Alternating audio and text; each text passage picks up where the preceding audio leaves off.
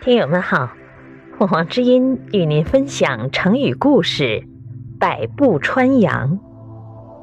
解释：字面的意思是，在一百步远以外射中杨柳的叶子，形容剑法或枪法十分高明。《战国策·西周策》中说道：“楚国有个叫养由基的人，他的剑术非常高明。”即使离开柳树一百步射它的叶子，也百发百中。